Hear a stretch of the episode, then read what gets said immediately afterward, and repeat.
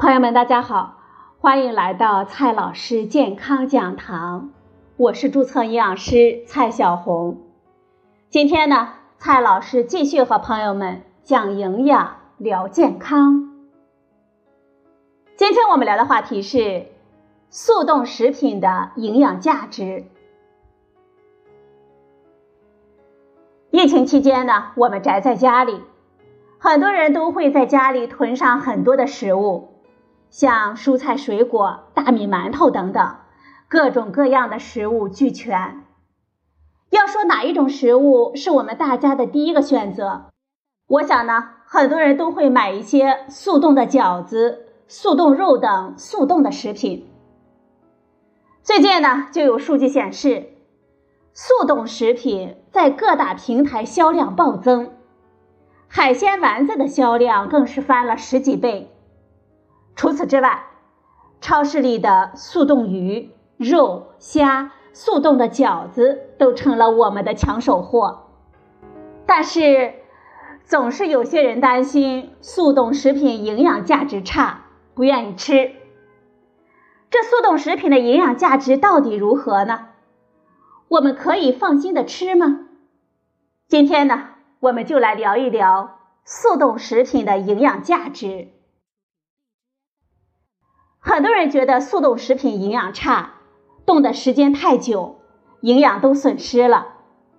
其实呢，这完全是个误解。速冻食品可不仅仅是把食物冻起来这么简单。它最大的特点就是冷冻速度非常的快。如果是我们自家包好的饺子放进冰箱里冷冻，因为温度下降的比较慢，食物中的水会形成冰晶。随着温度的降低呢，这样的冰晶会越来越大，很容易破坏食物的细胞结构，导致营养的流失，也会使得口感变差。而速冻食品，它采取的是一种比较独特的冷冻过程，快。相比一般的冷冻过程，它能够快速的把食物的温度降低到远远低于水的凝固点，通常呢是在零下十八摄氏度以下。由于降温速度很快，食物中的水会进入一个过冷的状态，此时形成的冰晶很小。小到不会严重破坏食物的细胞，能够最大程度的保留食物的营养和口感。咱们可以把速冻比作快银，快到食物都没有来得及做出反应，就已经完成了冷冻的操作，营养也几乎没有很大的损失。而且，由于温度比较低，细胞的活动基本上都停止了。微生物的活动也受到了极大的限制，速冻食品才能够保存很长的时间。虽然速冻食品的种类很多，各种饺子、点心、肉丸，还有冷冻的蔬菜水果，但是从原料的角度，我们大概可以分为冷冻的动物性食品和植物性食品，也就是我们常说的。冷冻肉类和冷冻蔬菜水果。先来看一下冷冻的肉类。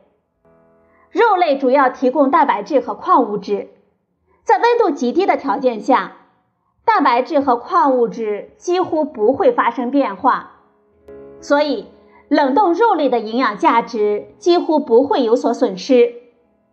不过，冷冻肉类的问题可能是口感会稍微差一些。因为如果长时间的冷冻，肉就会逐渐的失水，我们吃起来的口感也就没有那么嫩了。再来看一下冷冻的果蔬，除了传统的冷冻肉类、速冻饺子、包子这些食品之外，现在超市里的冷冻蔬菜也不少见。从经典的冷冻青豆、胡萝卜、玉米，到速冻西兰花、芦笋、青菜。这品种呢也是越来越丰富。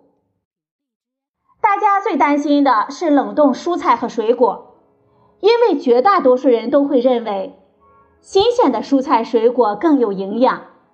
不过啊，这个跟我们想象的也不会一样。蔬菜和水果从采摘下来的时候，它们依然在进行着呼吸作用等生化的活动，在进入超市、农贸市场之前，还要经过运输、储藏等过程，最后呢，再到达我们消费者的家里，往往都要经过长途跋涉，这营养损失呢是在所难免的。不过，冷冻蔬果并不会比新鲜的蔬果损失更多的营养。蔬果一采摘下来，很快就会在零下十八摄氏度以下进行冷冻。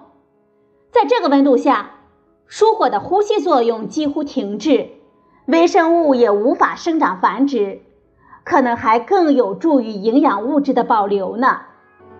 不少研究发现，速冻蔬果在营养上还有自己的优势。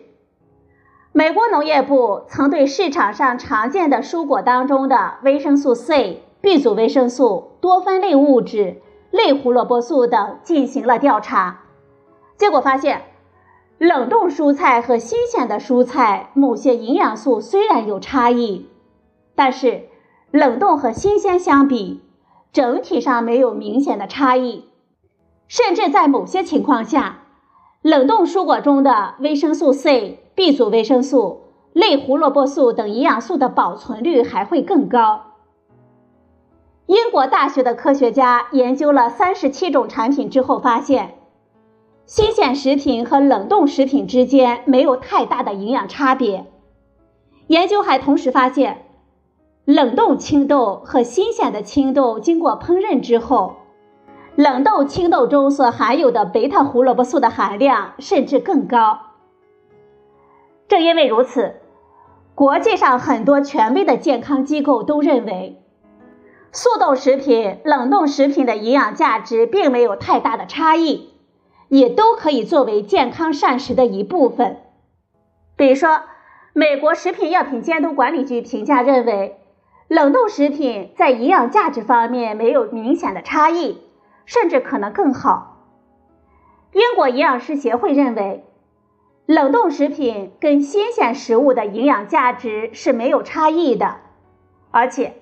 由于冷冻蔬果往往都是采摘之后立即冷冻保存，相比新鲜的蔬果，它们甚至可能含有更多的维生素。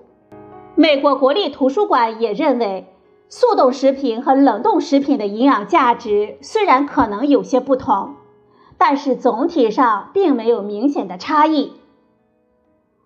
我们考虑到疫情期间食物的获得并不是非常的方便。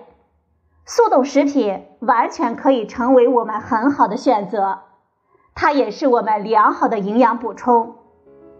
虽然说速冻食品的营养跟普通食品没有区别，但是很多人还是很担心速冻食品不健康，还有传言说速冻食品会加入很多的脂肪和盐。其实呢，这个担心完全是多余的。速冻食品的营养价值与普通食品没有差别，完全可以作为健康膳食的一部分。至于我们担心的盐和脂肪的问题，的确啊，有些速冻食品，尤其是速冻的肉丸、饺子等食品，为了口感好，往往会加入很多的脂肪和盐，多吃呢可能不会好。但是这并不是速冻食品专有的问题。实际上，为了口感好吃，几乎所有的食品企业在加工食品的时候都会加入很多的油和盐。我们平时吃饭的餐馆就更是如此了。很多人自己在家里做，也喜欢油多盐多呢。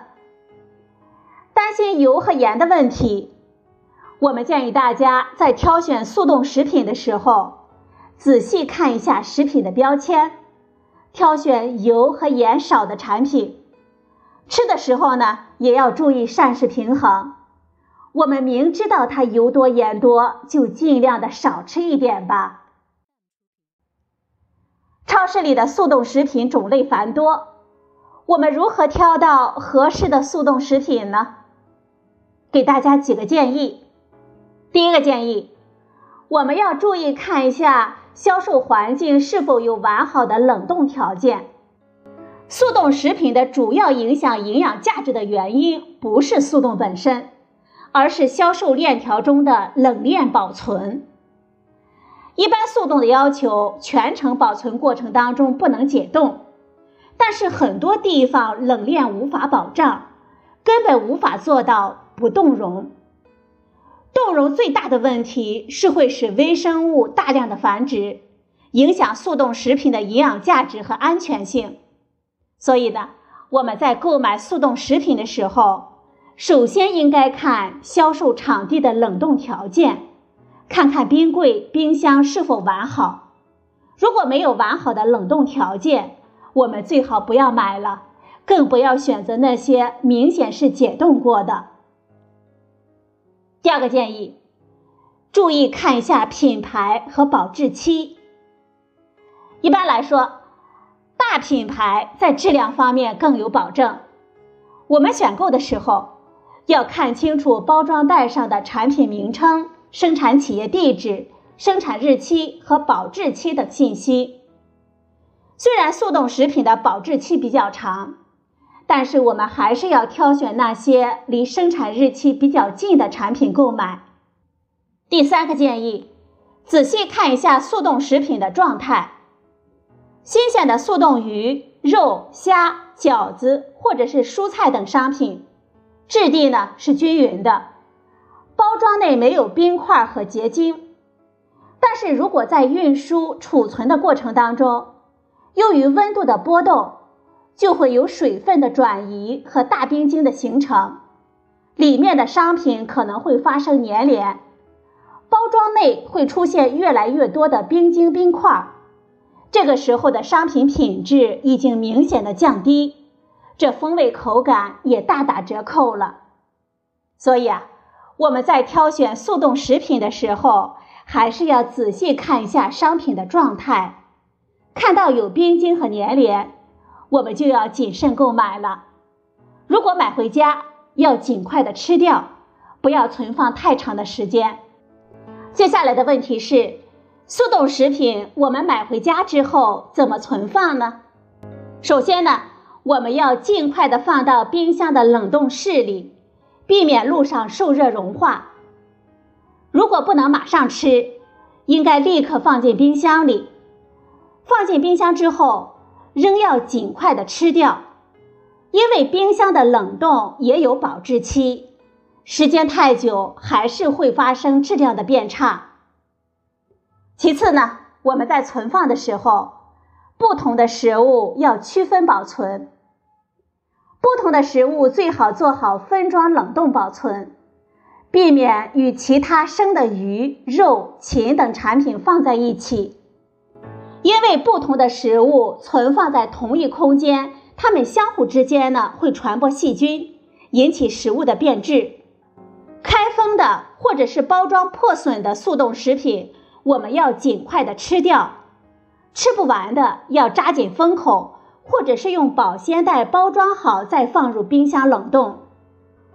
最后呢，我们可以按照我们的食用量来做好分装，避免反复的解冻。